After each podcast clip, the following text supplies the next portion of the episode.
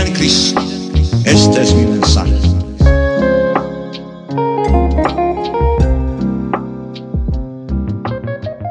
Muy buenas tardes, otra vez aquí Gustavo Mejía con Tinto con Boitila y estamos en nuestro quinto capítulo. La última vez quedamos en que estábamos hablando de ese regreso nuevamente al principio. ¿verdad? Decimos de que San Juan Pablo II, de la mano de Cristo, nos va a llevar nuevamente al momento en el que Dios nos crea. Y en eso quedábamos, pero hoy vamos a estar hablando de un momento en particular que es muy importante y es ese momento que San Juan Pablo II llama la soledad original. Y para eso Juan Pablo II va a ir al Génesis 2 y nos va a hablar de ese momento en el que Dios hace al hombre, a ese Adán. Pero cuando Dios hace al hombre, ustedes se van a dar cuenta que Dios lo hace solo. En este segundo capítulo, Dios lo hace solo. Y no es como que fue un error, no fue como que Dios se equivocó, ¿verdad? Que hizo el perrito, la perrita, el gato, la gata y, se le olvidó hacer otro ser humano. Sino que era una, un tipo de soledad educativa en el cual Adán iba a aprender a conocerse a sí mismo. Por ejemplo, alguna de las cosas que se da cuenta Adán es que él tiene raciocinio. ¿verdad? Eso lo hace diferente a los demás animales, lo que San Juan Pablo II va a llamar eh, el darse cuenta que él es cuerpo entre los cuerpos. Adán también se va a dar cuenta que él tiene subjetividad, o sea, que tiene un mundo interior, que él es consciente de su propia conciencia porque, a ver, yo le preguntaría a ustedes, ¿será que realmente los animales son conscientes? Y la respuesta sería sí, obviamente. Los animales son conscientes. Cuando yo llego a mi casa, mi perrita o mis gatos se dan cuenta de que yo llegué. Pero mis animales no son conscientes de su conciencia. Ellos nunca se preguntan a sí mismos, wow, o sea, ¿por qué estoy contento? ¿Verdad? Así que el ser humano se va a dar cuenta de que él es consciente de que es de, su propia conciencia. Se va a dar cuenta además que tiene autodeterminación. esa capacidad que tiene el ser humano de poder discernir sus emociones, discernir sus sentimientos, su afectividad, sus pensamientos, poder escuchar esa conversación interna que tenemos desde que nos levantamos hasta que nos acostamos. ¿Y por qué estoy hablando de todo eso? Porque el día de hoy vamos a tener un capítulo muy especial y muy íntimo en el cual nos vamos a sumergir nuevamente a esa soledad original. Vamos a profundizar en el ser humano, pero quiero profundizar, quiero comenzar profundizando en mí mismo. Quiero contar un poco de mi historia y poder contar esa historia de la mano del Señor. ¿Y qué mejor para contar esa historia que acompañado de una persona pues que la vivió a mi lado? Así que en este capítulo muy especial voy a entrevistar y tengo una alegría muy grande de tener aquí no a Beto Chef, que es el nombre con que mucha gente lo conoce, sino a Beto, a mi hermano, que ahora el 9 de octubre, ¿verdad Beto? Sí, el 9 de octubre. el 9 de octubre estará lanzando lo que va a ser su libro, su segundo libro, y que será la, ah, ruta gastronómica. Ya después de haber visitado 160 negocios pequeños y grandes en el, en el, sur de la Florida, él va a lanzar su primer libro, del cual vamos a estar hablando hoy, su segundo libro, perdón, del cual vamos a estar hablando, pero también vamos a hablar de paternidad, vamos a hablar de masculinidad, vamos a hablar de familia, vamos a hablar de ruptura, vamos a hablar de heridas, eh, vamos a sumergirnos en lo que es realmente el mundo interior, nuestro mundo interior. Y como vamos a estar hablando de este tema, de la soledad original, vamos a sumergirnos en nuestro propio mundo interior. Vamos a sumergirnos en nuestros propios recuerdos, en nuestras propias ideas, en todos aquellos momentos que de una u otra forma el Señor utiliza para ir tejiendo lo que va a ser nuestras propias vidas. Y en ese caminar podemos encontrarnos momentos de dificultad, heridas, situaciones, y de eso es que vamos a estar hablando hoy. Por esa razón he querido invitar una persona que caminó conmigo, que me conoció desde que era niño, obviamente porque es mi hermano, y me da mucha alegría poder, poder tener en esta tarde no solamente a Beto Chef, que es como todo el mundo lo conoce, sino Beto, Beto que fue mi hermano, que es mi hermano. ¿Verdad? Que después de 40 negocios fue que tuviste, después de 40 negocios, después de 47 años de vida, después de un primer libro, ahora tiene o saca su segundo libro y vamos a, a, estar compartiendo un poco sobre esto. El 9 de octubre estará sacando su libro. Pero este podcast es sobre paternidad, es sobre familia, es sobre hermandad, es sobre heridas que son sanadas. Vamos a estar hablando de todos y cada uno de estos temas, así que yo quiero acompañarlos a que con nosotros nos sumerjamos en esa soledad original, en ese mundo interior. Y para eso pues les presento a mi hermano Beto. Beto, ¿cómo estás? Hombre, muy bien, muchas gracias. Muy contento, muy honrado de hacer parte de este proyecto eh, para complementarlo, para llevarlo a, a, la vida real y de contar lo que hemos vivido desde que nacimos hasta el día de hoy. Y para eso, como les decía antes, o sea, él, tuviste negocios en Colombia, tuviste más de 40 negocios y desde niño siempre fuiste igual, ¿verdad? Desde niño te gustó eso porque yo todavía recuerdo creciendo en la casa y viendo que tú traías tus amigos para trabajar en la empresa que tenía mi mamá, ¿verdad? O sea, desde chiquitico siempre tuviste ese, ese empuje. Pues yo quiero saber algo, yo quiero que me cuentes algo y es, después de haber tenido una vida tan exitosa, más de un millón de amigos, porque yo, yo les cuento que ir a Colombia a visitar a mi hermano, a veces se me hacía un poquito cansón, porque por donde uno iba todo el mundo te saludaba. Sí, así es.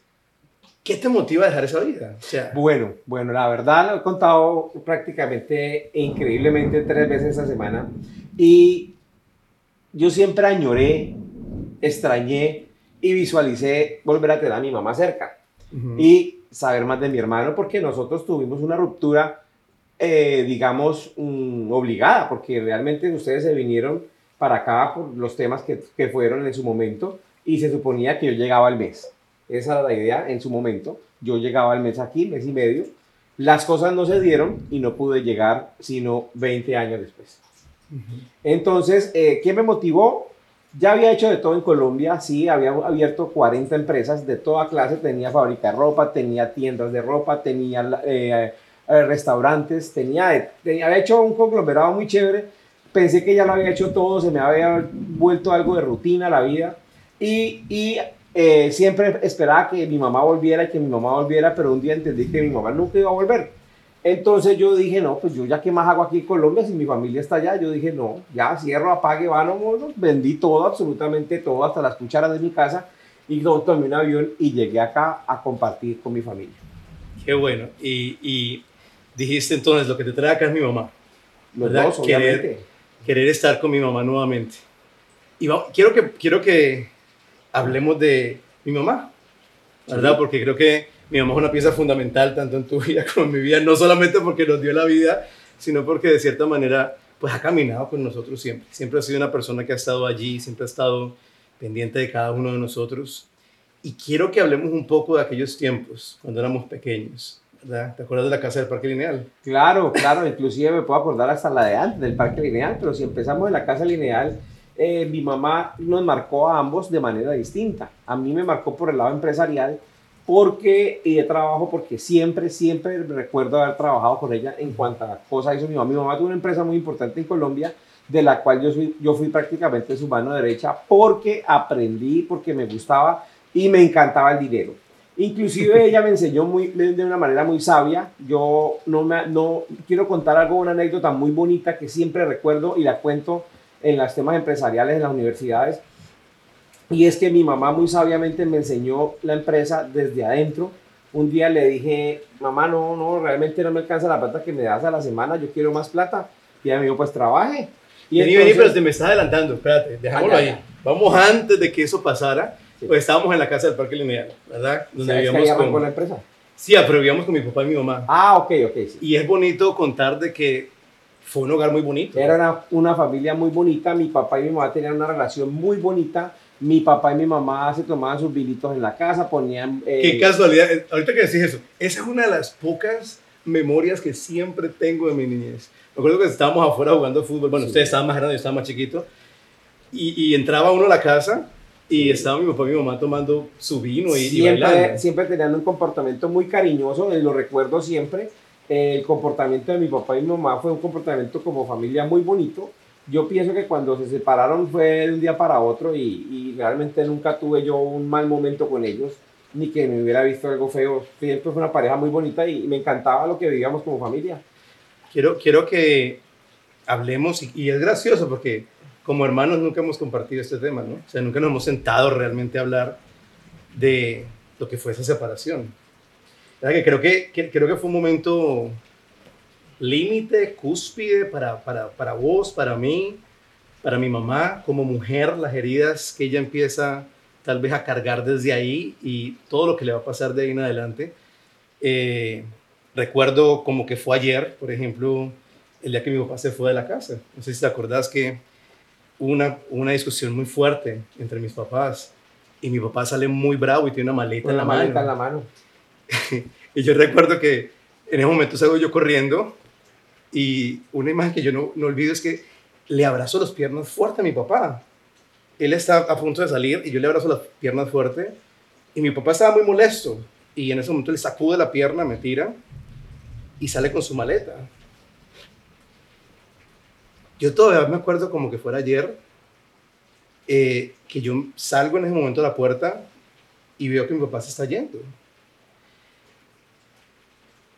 Fue un momento para mí duro y, y- y- tal vez nunca había hablado directamente de esto. Es parte del testimonio que tal vez medio toco, pero no profundizo, porque te cuento algo. O sea, para mí mi papá hasta ese momento era un, era un héroe. ¿Vos te acordás que mi papá llegaba y, estaba alzando pesas y mi mamá estaba con su limonada y nos sentábamos a ver ahí a este pues un brazo y para mí era como un héroe. Imagínate que otra de las imágenes que yo nunca voy a olvidar, nunca, y ahorita te voy a preguntar las tuyas, de mi papá, fue una vez que estábamos elevando cometa por la plaza de toros. Y estoy yo así con la cometa, o papalota, como le dicen en algunos países, y voy corriendo y me caigo, y me raspé una rodilla, y mi papá estaba conversando allá, y viene corriendo mi papá, y me coge entre sus brazos, me carga, y me lleva para la casa y me empieza a sanar la herida. Y yo tengo esa imagen como que fue ayer. Y fue una imagen que me marcó porque yo creo que por, el, por los siguientes años de mi vida, mientras fui creciendo, busqué ese abrazo en muchos otros brazos. Ese abrazo de mi papá, que para mí fue tan importante. Y fue un momento que a mí me marcó por mucho tiempo. Y me marcó porque, tristemente, en busca de esos mismos abrazos, pues muchas cosas pasaron. Hubieron figuras paternas, cosas, por ejemplo, vos sabes parte de una historia, pero no sabes de otra, y, y buscando ese abrazo, pues, no fui sexualmente abusado, pero fui molestado por alguien. Historia que se repitió después con otra persona. Y fueron momentos que marcaron mi niñez. Se la marcaron para siempre. Y yo puedo reconocer que siempre fue la búsqueda de ese abrazo de aquel papá que me dejó una añoranza. ¿Qué momentos tenemos? ¿Qué recuerdos? Bueno, eh, aquí eh, refrescando la memoria, sí, creo que lloré hasta hace unos cinco años la vida de mi papá. Toda la vida la he llorado. Y, y pensando en todo eso, porque a mí me tocó más, no digo que más duro, pero eran momentos distintos porque recuerda que te llevo siete años. Entonces yo tenía un amigo que se llamaba mi papá, eh, con el cual jugamos fútbol, con el cual montamos bicicleta, con el cual hacíamos gimnasio y con el cual tenía yo una excelente relación. Y, y, y más que un héroe, realmente él me dedicó tiempo, me compartió tiempo y fui el niño de mi papá durante... Velo, ve. Ahí Ahí está. estaba buscando, Ahí estaba está. buscando, no sé si se alcanza a ver, uno de los últimos posts que puso mi hermano con mi papá, ¿verdad? Entonces, eh, sí, cuando mi papá se va de la casa, recuerdo también mucho ese día, eh, eh, yo, yo tuve un control de, de sentimientos muy grandes, pero a mí se me fue un compañero de vida porque realmente mi papá fue papá para mí. Él se levantaba a las cuatro y media de la mañana, me hacía el agua de panela, cargaba las carimañolas, sacaba las bicicletas y antes de irme para el colegio yo ya había, ido, yo ya había recorrido eh, 30, 40 millas con él en bicicleta y entonces venía, me bañaba y me dejaba, él me llevaba hasta la puerta del colegio, en el carro me llevaba, compartía con él jugando fútbol, eh, hacía parte de los equipos de fútbol de él. Entonces a mí un día se me va mi papá y realmente se me, fue, se me fue un compañero y un amigo y un héroe al cual yo también amaba. Como te digo, creo que lo lloré hasta hace unos 5 o 6 años. Yo cualquier trago que me tomaba o cualquier fiesta, cualquier charla, lloraba, lloraba la, la, la pérdida de ese hogar que tuvimos tan bonito, porque realmente fue un hogar muy bonito, de recuerdos de la niñez, todos mis niñezes son muy bonitos, no tengo, no, realmente no tengo Ujú. ninguna queja de, de ese momento de la vida. Entonces, pues sí, comparto contigo eso, vivimos momentos muy distintos a partir de ahí, creo que ahí nos separamos un poco, porque lo que vivimos fue muy distinto, esa separación tú la viviste de una manera y yo la viví de otra muy, muy distinta, porque tenía una edad de 13 años y lo que yo fui y fue que reaccioné muy rebeldemente. Eh, pienso que equivocadamente la separación a mí me convenía, porque pasé a ser la referencia de la casa, pasé a ser el hijo mayor, ya estaba en la calle, caí en la calle, desde esa edad caí mucho en la calle, no, no, no de mala manera, ni, ni en drogas ni nada, pero me volví muy callejero y, y realmente hacía lo que me daba la gana porque pues yo ya no tenía papá. Entonces de, lo puedo contar de esa manera, pero que obviamente pues es, negativo. Yo salía a la casa a las 8 de la mañana y volvía a las 10 de la noche, obviamente siempre avisando dónde estaba, porque siempre mi mamá sabía dónde estaba, pero creo que me, me refugié en la calle. Eh, yo creo que por eso es una de las tantas razones que conocía tanta gente, porque desde los 13 años andaba a la calle, aparte de que estudié en 11 colegios, cada año me cambiaban de colegio, eh, porque me echaban, obviamente. Y la falta- o sea, a mí mi papá me marcó, porque realmente me marcó la vida de mi papá. Y, y, y detenerte un momentico ahí porque yo creo que parte de lo que estamos haciendo es poder contar la historia, pero no solo por contarla, sino también para que aquellos que están escuchando nos demos cuenta de lo importante de un padre, ¿verdad? O sea, la figura paterna en el hogar es fundamental y a veces deja herida de las cuales o somos conscientes o a veces no somos conscientes, porque a veces cargamos soledades, vacíos o situaciones que a veces no tenemos la conciencia y es como el rompimiento de un hogar puede crear heridas tan profundas, porque, por ejemplo, te tengo aquí a ti, pero para mi mamá también eh, fue un, un, un, un antes y un después. Sí, obviamente. O sea, mi mamá empieza una búsqueda, ¿verdad? De, Sí, sí, de- sí. de ese amor y quiero que nos detengamos ahí. ¿Por qué? Porque en ese momento, no vamos a decir nombres, pero entra otra persona en nuestra vida, ¿verdad? Entra otra persona en nuestra vida. Como hablo yo en mi vida, capítulo 3, temporada 4. Exactamente, capítulo 3, temporada 4 y entra, entra otra persona que también Bruno. viene... Bruno. Entra Bruno. No se habla de Bruno. Y es gracioso, ustedes están ri- o sea, la gente se reirá, pero es verdad, o sea, nuestra historia ese nombre Bruno. ni se dice, porque fue una persona muy dañina, fue un- una pareja de mi mamá que nos afectó a todos. Y cada quien, o sea, así como tú estás contando que lo tuyo fue la calle, para mí fueron las montañas, ¿verdad? Yo me metí con los scouts y era como, como, como mi desconectarme. Nos íbamos de campamento y muchísimas veces, muchas veces, mientras todos estaban dormidos, yo me salía a la carpa eh, y yo hablaba. En el momento no puedo decir con el Dios que creo ahora, pero con el Dios que yo creí en el momento, hablaba con las estrellas, porque para mí, en ese momento, porque también tuve una niñez muy bonita y no quiero jamás negar eso, pero quiero enfocarme nomás en ese momento de la herida donde yo no quería estar en mi casa, ¿verdad? O sea, la casa era el último lugar en el que yo quería estar porque era una batalla constante, era era, era una, una, una pelea, aunque mi relación con mi mamá siempre ha sido pues súper cercana, pero con este señor que de cierta manera pues nos marca, nos marca. Y pues de cierta manera con vos también me, me, me, me separé mucho. O sea, vos tenías tu camino, yo tenía mi camino. No quiere decir de que no, no, no fuimos hermanos, pero, pero sí, como, como vos mismo decís, cada uno tomó eh, su propio camino y su propio, y su propio refugio.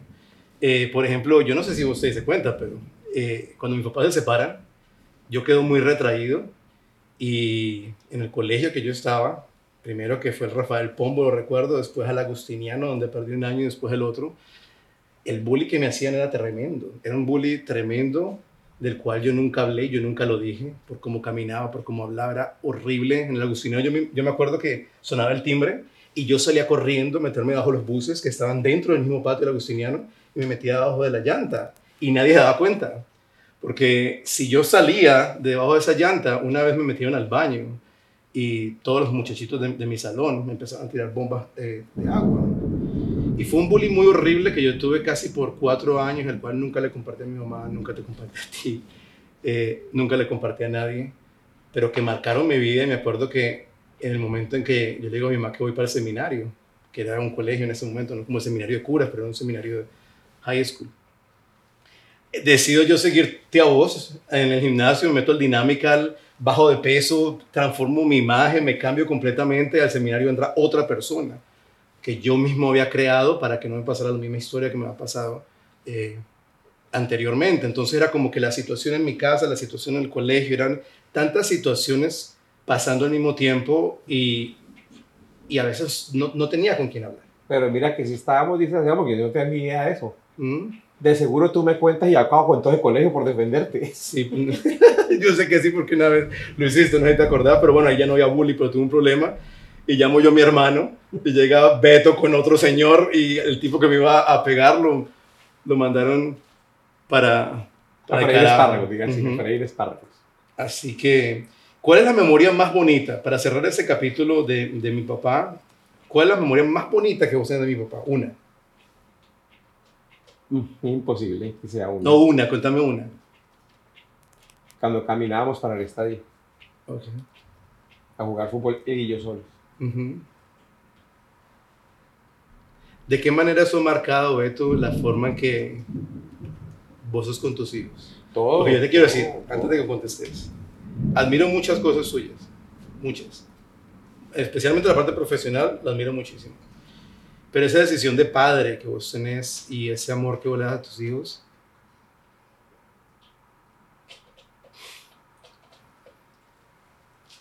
ha traído mucha sanidad a mí. Bueno, yo creo que eso me marcó porque como te dije yo ahora tuve un papá. Mi papá se fue cuando tenía 13, pero lo tuve. Mm. Supe que era tenerlo, supe que fue su amor por mí.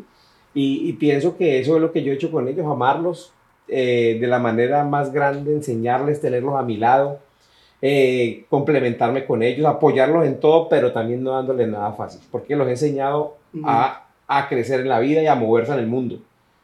Igual tengo una niña de cuatro años en Colombia. En este momento no tengo contacto con ella porque no ha podido venir. Pero es una niña que tiene a su papá todo el tiempo. En la mañana la llamo, la llamo al mediodía, la llamo en la noche.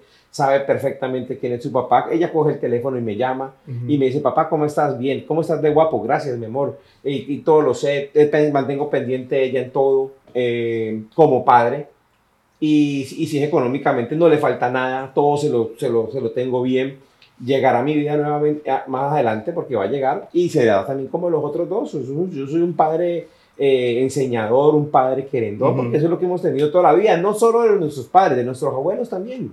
Y, y- y hemos sido querendones, entonces, pues, pero lo que sí recalco mucho es enseñarles a vivir la vida, Ujú. ¿sí? Cómo moverse en el mundo. no- Pero antes de empezar eso es el amor que les das. sí, claro. Porque no, no, no vamos a profundizar en esto porque no hay el tiempo, pero es como romper una cadena de familia disfuncional. Yo creo que de por sí todas las familias son disfuncionales porque todas tenemos la herida del pecado original. Entonces esa disfuncionalidad se manifiesta en diferentes áreas.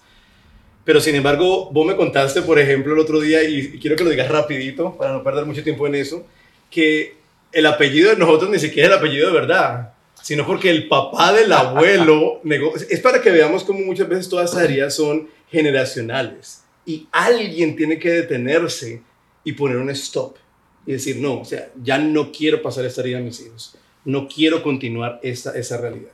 Entonces, ¿cómo es ese cuento de que el apellido no es mi apellido? No, no, que rápidamente te lo cuento porque a mí me causó eh, sor- mucha sorpresa porque nuestra familia es una familia muy reconocida en la ciudad y, mucho, y muy importante en muchos ámbitos de la sociedad. Y entonces un día leyendo un libro familiar que había, me doy cuenta que mi tatarabuela, ¿sí? Eh, realmente... Bisabuela. No, bisabuela. Sí. No, tatarabuela. Claro. Ok, Mi abuela, o sea, la, la mamá de mi bisabuelo ok. es de esa familia calero, realmente la que nos pasa el apellido, ¿sí? Porque ella tiene un romance con un señor de apellido Espinosa Ujú.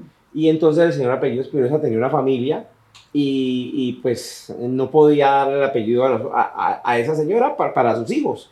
Pero el señor tenía sus dos familias, tanto que tuvo como 8, 9 o 10 hijos con ella. Y, pero los apellidos que le dio fue la- el, el de ella, o sea, Calero. Entonces, en la tatarabuela, de la tatara- tatarabuela de esa generación, nos trasladó, nos cambió ese apellido, que pasó a ser pa- paternal, y fue el apellido que se priorizó. Cuando yo me di cuenta de eso, yo dije, ¿cómo así? Entonces yo no soy Calero, yo soy Espinosa. Y entonces, ¿dónde está mi familia? Sí, hablando pues de la parte de mi mamá. Yo dije, ¿cómo así? Pues eso es que cambia todo.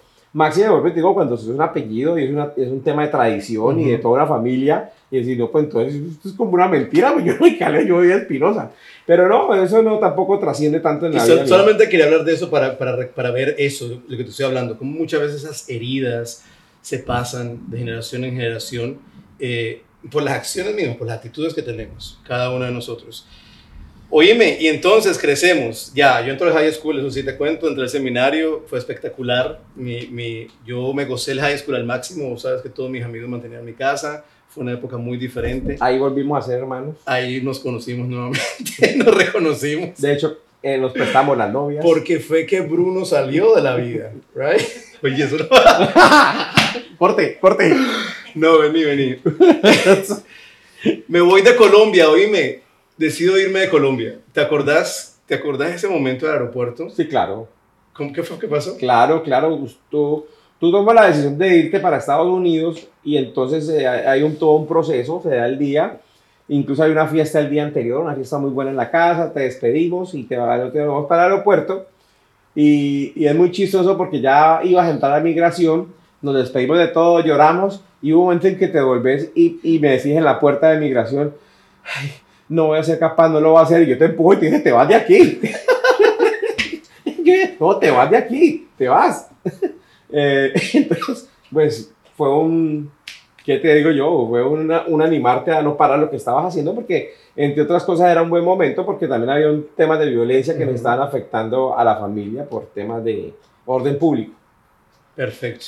Y ahí vamos, voy a contar un poquitico de lo que pasó conmigo en Estados Unidos, porque ahí volvimos y nos separamos. O sea, vos seguiste tu camino, yo seguí el mío. Eh, me vengo para Estados Unidos, conozco una iglesia, empiezo a ser parte de esa iglesia, que era Madre de Nuestro Redentor. Ahí conozco mis primeros amigos de iglesia. Tuve momentos muy, muy, muy bonitos, muy bonitos.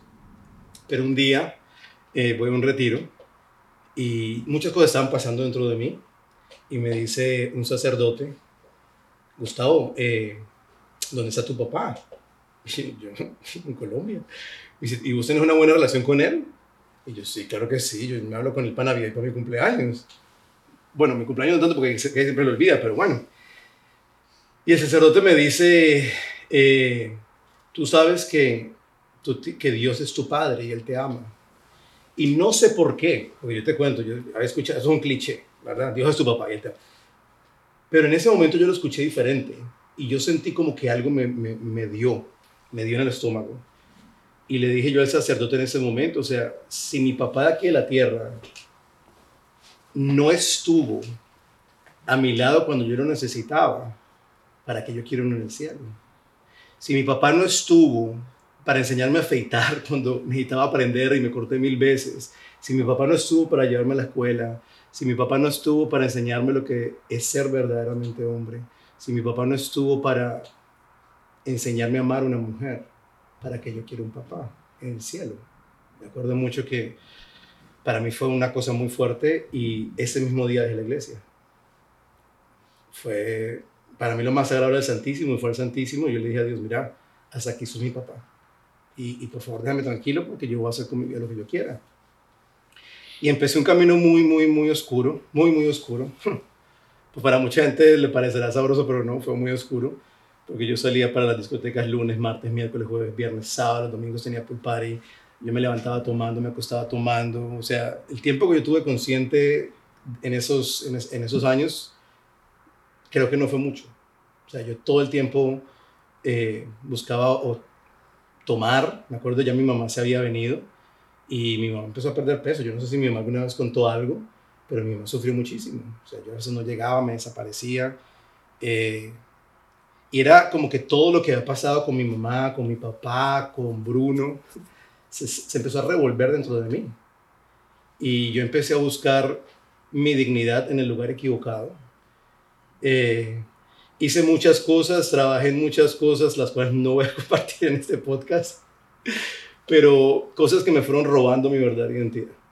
O sea, yo llegué a un momento en que me despierto un día en el baño de una discoteca en el piso, vomitado, con los miados de, de- de- la gente que había estado ahí todo, y le, digo, le decía yo a Dios, yo no quiero vivir más, no entiendo, ya yo estuve con Dios y, y al parecer no fue suficiente. Y ahora llevo un tiempo sin Dios y al parecer no es suficiente. O sea, yo realmente no, no, no quiero vivir más. No quiero vivir más, no quiero vivir más. Al otro día tengo un accidente yendo para otro pool party. Me estrello. En, me quedé sin carro. Y al quedarme sin carro me separaba completamente del, del, grupo de amigos que yo había conseguido porque todos estaban en South Beach y yo vivo en Miami Lakes. Y me acuerdo que estaba un fin de semana en la casa, pues hacía aburrido. Yo decía, pero ¿qué hago? No tengo carro, esto, lo otro. Eh, y me acordé que había un retiro en la iglesia donde yo iba antes. Y dije, voy para allá para burlarme de esta gente. Pues yo la cogí contra la iglesia horrible, horrible. Y estoy yo en el retiro y, y la mujer que estaba cantando, que se llama Sara Torres, empezó como a hablar y yo decía, pero esa señora me está hablando a mí, qué pereza. O sea, parece que le dijeron que yo venía. Entonces yo miré para el lado y vi que estaba la cocina de una iglesia que yo conocía muy bien y dije, yo me voy a meter a ese cuartico. Para mientras la señora se calla, porque capaz y me convence nuevamente. Entonces me meto al cuarto, cierro la puerta y cuando volteo, me doy cuenta que el cuartico lo habían convertido en la capilla del Santísimo. Yo, ah, otra vez vos y yo. Y empiezo a rezar y muchas cosas pasaron hasta que yo caigo de rodillas y empiezo a llorar y a llorar y a llorar y a llorar. Y cuando yo alzo la cabeza, me doy cuenta que todo el grupo de jóvenes que estaban en ese retiro estaban dentro de esa capilla, todo el mundo orando por mí. Porque fue un grupo que, como me quisieron y como los amé, también los herí. ¿Verdad? Porque yo no solamente pecaba a escondidas, sino que pecaba y les enrostraba mi pecado. O sea, yo quería que se dieran cuenta todo lo que yo estaba haciendo. Y, y ahí empieza pues otro periodo, otro capítulo, como llamas, eh, de la vida y fue algo que viví muy solo, porque no, aunque mi mamá estaba conmigo, estaba sufriendo como, como nadie, yo no compartía con ella lo que estaba pasando dentro mío. Eh, a vos jamás en la vida te conté nada. Ni, ni lo hablé con nadie. Y ahí empiezo de nuevo, y ahí empieza el Gustavo que, que tal vez conoces ahora otra vez o reconocemos. ¿Qué pasó con vos después de que yo me fui? Siempre tuve un tema empresarial en mi cabeza. Para mí había una necesidad permanente de, de crear. Ya, eh, obviamente con la escuela de mi madre y de mi abuela. Mi abuela es creadora del comercio, fundadora del comercio en la ciudad donde vivimos. Por lo tanto, mi abuela era una mujer que se andaba el mundo en temas comerciales. Mi madre también tiene una empresa que llega a tener influencia nacional. Eh, y eso me hace a mí meterme en el mundo pues empresarial. Por esos días, cuando te fuiste, eh, trabajé con mi mamá siempre, siempre íbamos para arriba y para abajo. Como, ¿Te acuerdas que la empresa pues era pues a nivel nacional? Entonces yo trabajaba con ella y íbamos a muchas ciudades a temas de ventas, temas de cobros y permanecí mucho con ella, pero también seguía en mi calle porque yo era feliz en la calle. Yo también rumiaba mucho, yo también eh, me tomaba mucho, yo también me fascinaba vivir paseando y rumiando, pero yo trabajaba mucho. Porque siempre, como te digo, me gustó eso y me gustaba el dinero. Y con mi mamá empezamos a hacer un, un negocios distintos. Montamos un food truck bacanísimo que fue líder en temas de gastronomía de nuestra ciudad, un punto de encuentro muy bacano y me la gocé con mi mamá con ese tema, eh, yendo y viniendo, porque aparte eso lo llevamos a ferias, a varias ciudades. Eh, luego montamos unos puntos que acá ya en Estados Unidos se ven que son los de mango por metro. Imagínate, hace 15 años, no más, hace 30 años, tenía 25 años, tenía los negocios con mi mamá, montamos 5. Tú ya estabas acá, montamos 5 mango por metros, diferentes puntos de la ciudad y eso lo poníamos licor, le poníamos de todo, eso fue un éxito. También teníamos uno móvil que iba a ferias, entonces me la pasaba también con mi mamá en ese tema de, de negocios y ella ha sido mucho del cuaderno, del lápiz y de sumar y de restar y hacía sus cuentas y ganábamos plata y, y ese tema lo, lo, lo, disfruté con mi madre mucho eh, hasta que pues eh, empecé a hacer otras cosas solo. Eh, fui a la universidad, estudié administración de empresas. mi mamá se viene. Eh, ¿Qué fue eso para vos? No, ¿Cómo sí, fue? Mira que ahora que hablo de mi papá, te dije que yo lloraba mucho y siempre lloré. Pero hace cinco años lo superé, ya yo hablo a mi papá tranquilo y dije, no más le boto una lágrima más y punto. Pero ahora me toca a mi mamá y me haga los ojos porque es que, porque es que cuando mi mamá va, cuando yo la dejo en el aeropuerto a ella, uff, se me paró la vida porque ya era un tema. O sea, se suponía que yo llegaba al mes, se suponía que yo cogía una bien al mes y llegaba acá porque pues estaba la cita La cita, pues, ay, no. Estaba la cita en la embajada. Entonces, pues yo sí lloro porque va, pero yo no sé, yo tengo un presentimiento de que a mí no me iban a dar la visa.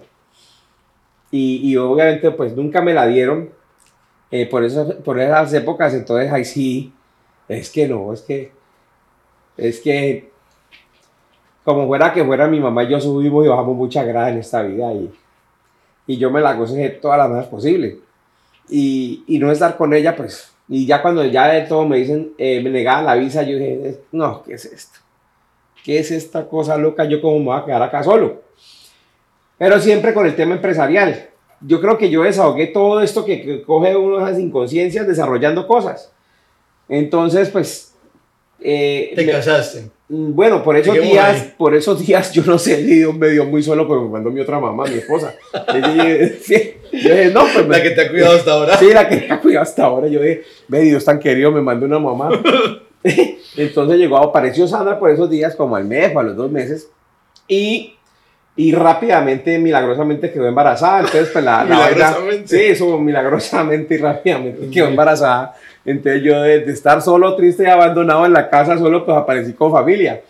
Fue muy bonito porque pues de verdad pues llegó a acompañarme. Yo tenía mi familia en Palmira y todo, pero es que me había dejado mi mamá, mi mamá con la que, es que el tema con mi mamá fue loco, mi mamá, yo iba a contar esa anécdota en crianza de hijos y de amor, me cortaste, pero no me quedo sin contarlo, que es cuando a mi mamá le dijo, mamá, no me alcanza la plata que me da, yo rumbeo mucho y tengo muchas amigas, pues trabaje. Y luego, y entonces que yo pensé que me iba a poner a manejar el carro, a manejar la plata, cuando me dice, siente en esa máquina de coser y aprenda a hacer lo que hacen todas.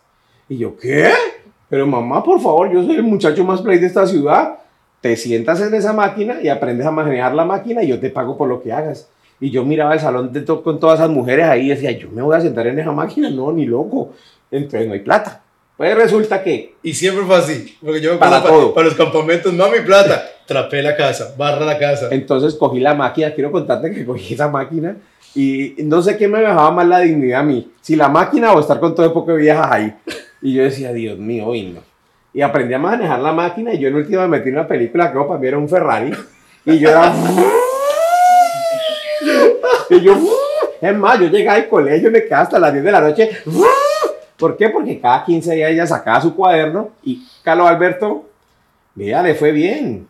Vamos a dólares para que más o menos tengan una idea eh, cada, ocho, cada 15 días. Carlos Alberto, muy bien, le fue bien. 1.500 dólares. Yo, ¿cómo? Imagínate, yo con 14 años, 1.500 dólares. Yo decía, Dios, mío, es un poco de plata. Entonces, claro, yo le cogí un amor a la máquina. Y me, me decían mis amigos, ¿y qué vas a hacer? No, yo estoy trabajando. ¿Y vos qué haces? No, yo soy la parte financiera y manejo todos los negocios de, de- de la parte de mi mamá. Y alguna vez me llevé a traer a mis amigos a la casa porque necesitamos gente. Cuando me dicen, ¿cómo así vos manejas esa máquina? y fue un tema de burla. En, en, en Palmira fue un tema de burla porque se dio cuenta que manejaba la- una máquina plana. El, el muchacho conocido y, y yo, bueno, volviendo rápidamente acá, ya Por casado. cuestión de tiempo, lleguemos a. quiero que hables de Juan Sebastián. De Tatán. Nace tu primer hijo. Dios mío, marca mi vida. Marca mi vida porque cuando nace Tatán eh, es un momento muy, muy bonito porque viví el embarazo, todo lo viví, con todo lo que había que hacer, toda la parte técnica, eh, médica que tiene que uno hacer para los cursos psicoprofilácticos, se llaman.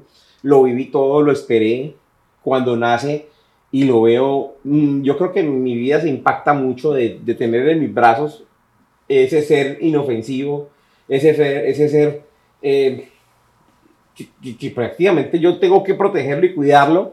Y marca mi vida, la llegada de Juan Sebastián marca mi vida y, y- y de ahí creo que es uno de los mis más grandes tesoros. Y, y siempre evocando la responsabilidad y el amor que tuve no solo de mi padre, sino de mis abuelos, fue lo mismo que yo hice con él. De, uno, uno, nu- uno nunca le pasan un manual de cómo ser papá, ni, ni los primeros días, ni nada de eso.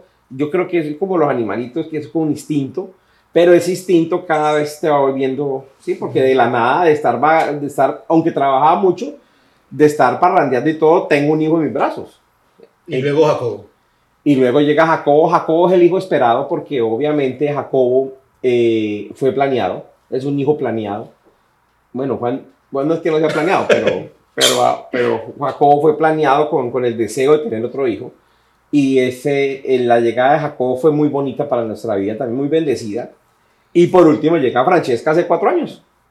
Oíme, llegamos a, llegamos a Estados Unidos, ¿verdad? Ahí fue donde comenzamos el programa. Comenzamos hablando de que todo lo dejas, dejas tus, tus negocios, tus logros, tus amigos, te vienes para acá. Oíme, nos llegas con todos tus sueños, con todo y empieza una pandemia.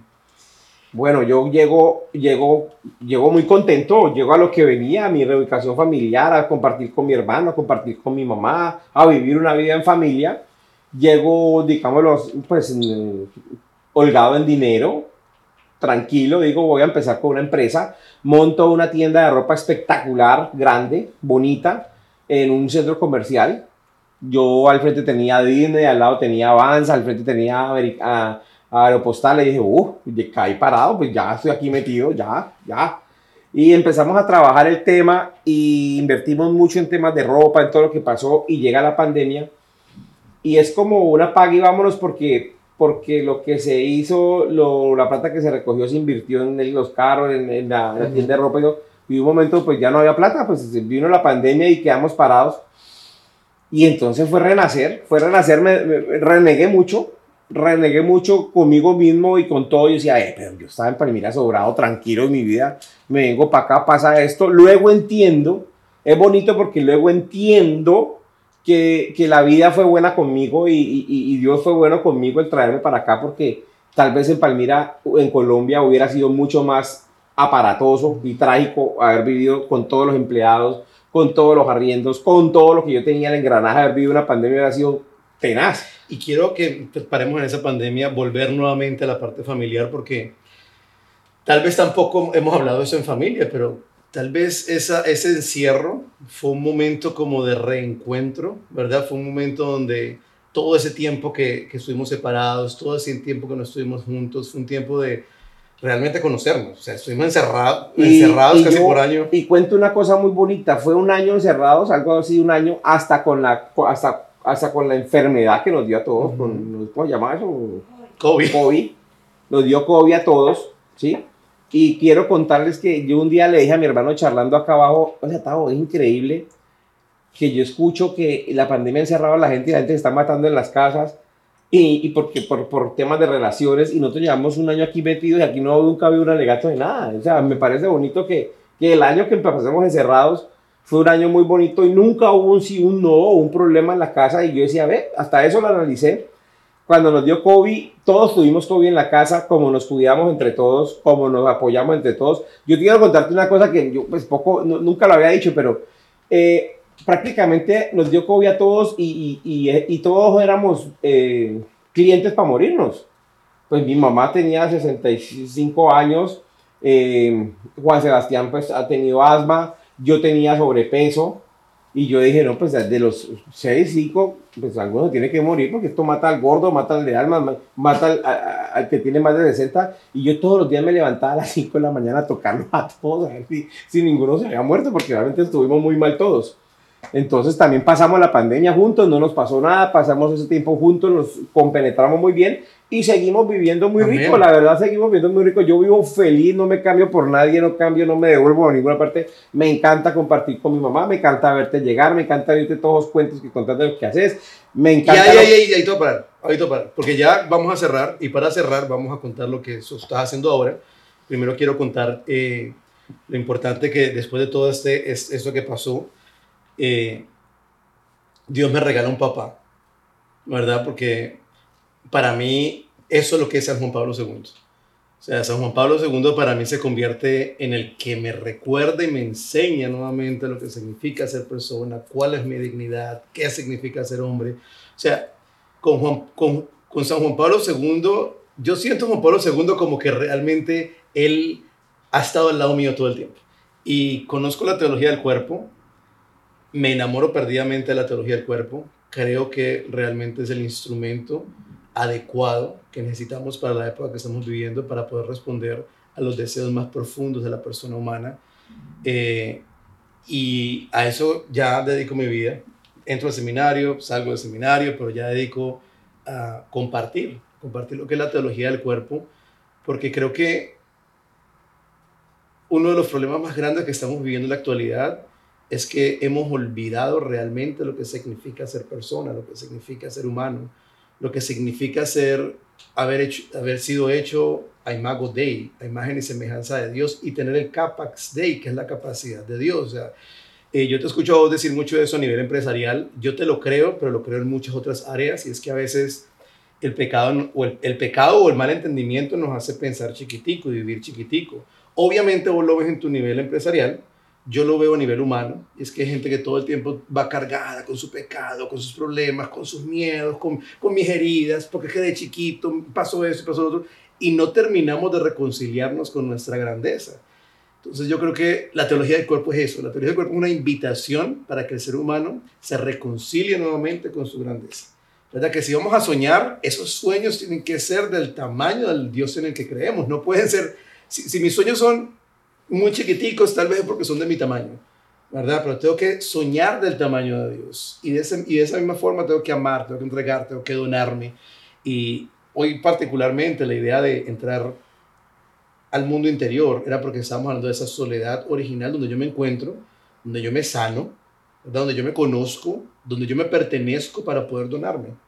La forma en que yo he decidido donarme es por medio de la iglesia, el servicio, la misión, la psicología, las charlas, pero vos te, no, vos te donas diferente, ¿verdad? Porque dentro de todo, y ya te voy a dar la palabra, una cosa que admiro mucho de vos es eh, que no hay envidia en vos. O sea, vos vas creciendo y quien se te va juntando y quien quiere caminar lo, lo ayudas a crecer y quiere, quieres que todo el mundo crezca. O sea, no, no tienes que tumbar a alguien para llegar a un lugar y yo creo que eso es una forma de donarnos, de entregarnos, de ser don para los demás, de ser regalo para los demás. Y tal vez es algo que no profundizamos mucho.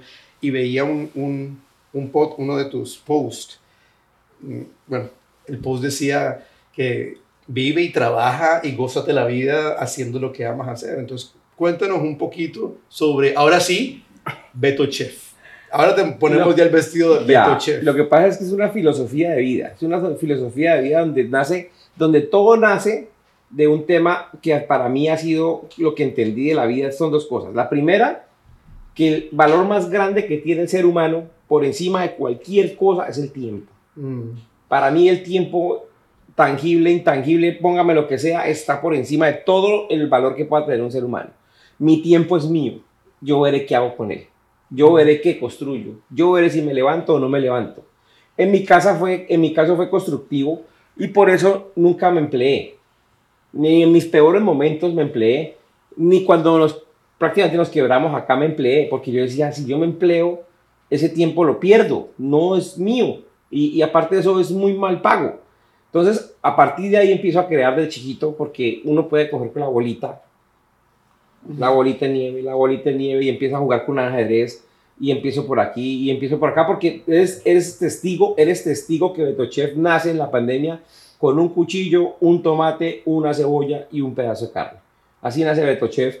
¿Por qué? Porque llega el momento en que estamos encerrados, se necesita producir.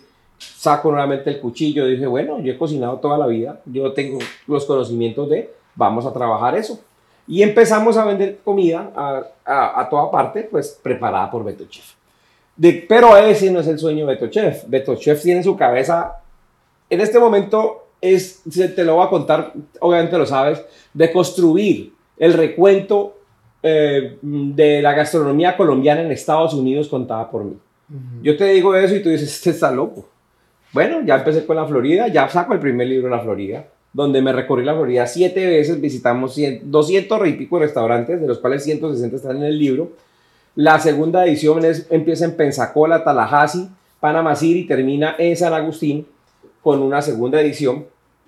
Y, y, ya ahí subimos a lo que es Nueva York, Manhattan, Brooklyn, New Jersey, a traer los 200 de allá.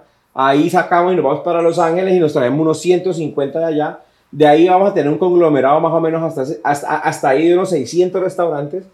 Y voy a sacar un libro grande que se va a llamar La gastronomía colombiana en Estados Unidos como el sueño del tamaño de Estados Unidos. Bueno, muchas gracias por compartir eso y con eso vamos a ir cerrando porque Beto decía que mi tiempo es, mi tiempo es mío, ¿verdad? Y es, y, y es mi tiempo porque Dios me lo regaló, ¿verdad? Dios no lo regaló. Y en la palabra de Dios hay una, hay una parábola que Jesús cuenta de los talentos, ¿verdad? Donde Dios le da cierta cantidad de talentos a cierta cantidad de personas y él premia a aquellos que multiplican esos talentos. Entonces, qué importante es que el tiempo también es un, regalo de Dios. Entonces, ¿yo qué hago con ese tiempo? Es importantísimo. O sea, yo cómo uso ese tiempo para edificarme, para edificar a los demás, para edificar la iglesia, para hacer algo grande. Y cómo además en ese tiempo utilizo también mis propios talentos personales, aquello que también el Señor me dio, para poder multiplicarlos. Y, yo creo que... Eh, ¿Cómo se llamaba? Se me olvidó ahorita. Porque Juan Pablo II y José, José María Escriba hablan mucho de la, de la, del trabajo, ¿verdad? De cómo el trabajo, cuando nosotros trabajamos, estamos haciendo lo que Dios hace. ¿Y qué hace Dios? Crea, ¿verdad? Dios crea, Dios genera. Entonces, cómo por medio del trabajo eh, participamos en el accionar de Dios, en cada una de las cosas que hacemos. Por eso no hay límite. Yo, te cierro, yo te cierro la filosofía diciéndote una cosa y es sencilla. ¿Por qué ayudamos? ¿Por qué colaboramos? ¿Por qué no hay envidias? ¿Por qué lo que llega se pega como un imán? Es sencillo. Es que si tú quieres crecer, si tú quieres construir y vas solo, llegas más rápido. ¿Sí? Pero si vas con muchas personas, llegas más lejos. Mm. Entonces, es, es, por eso el, el, amor de, de, de, brindarle a las personas tal y como soy y lo que sea, los agarramos, así como me han agarrado a mí también. Tengo a varias personas que agradecerle que me han cogido y me han dicho, crezca con nosotros. Eso se transmite y llegas más lejos, y llegas mucho más lejos. Bueno, muchas gracias, Beto. Bueno. Muchas gracias por estar con nosotros aquí en Tinto el Cobuitila. Y a todas las personas, eh, esto es una invitación, esto es una invitación de realmente tomarnos el tiempo y profundizar en nuestras propias vidas. Saber que nuestras heridas valen oro porque el Señor tiene la capacidad de sanarnos y de glorificarse por medio de ellas darse cuenta que nuestra humanidad es un regalo. Nuestra humanidad es el regalo más grande que Dios nos ha dado y por eso tenemos que cuidarlo. Que el Señor los bendiga y nos vemos en el próximo capítulo de Tinto con Buitila. De formas distintas, pero ahí está.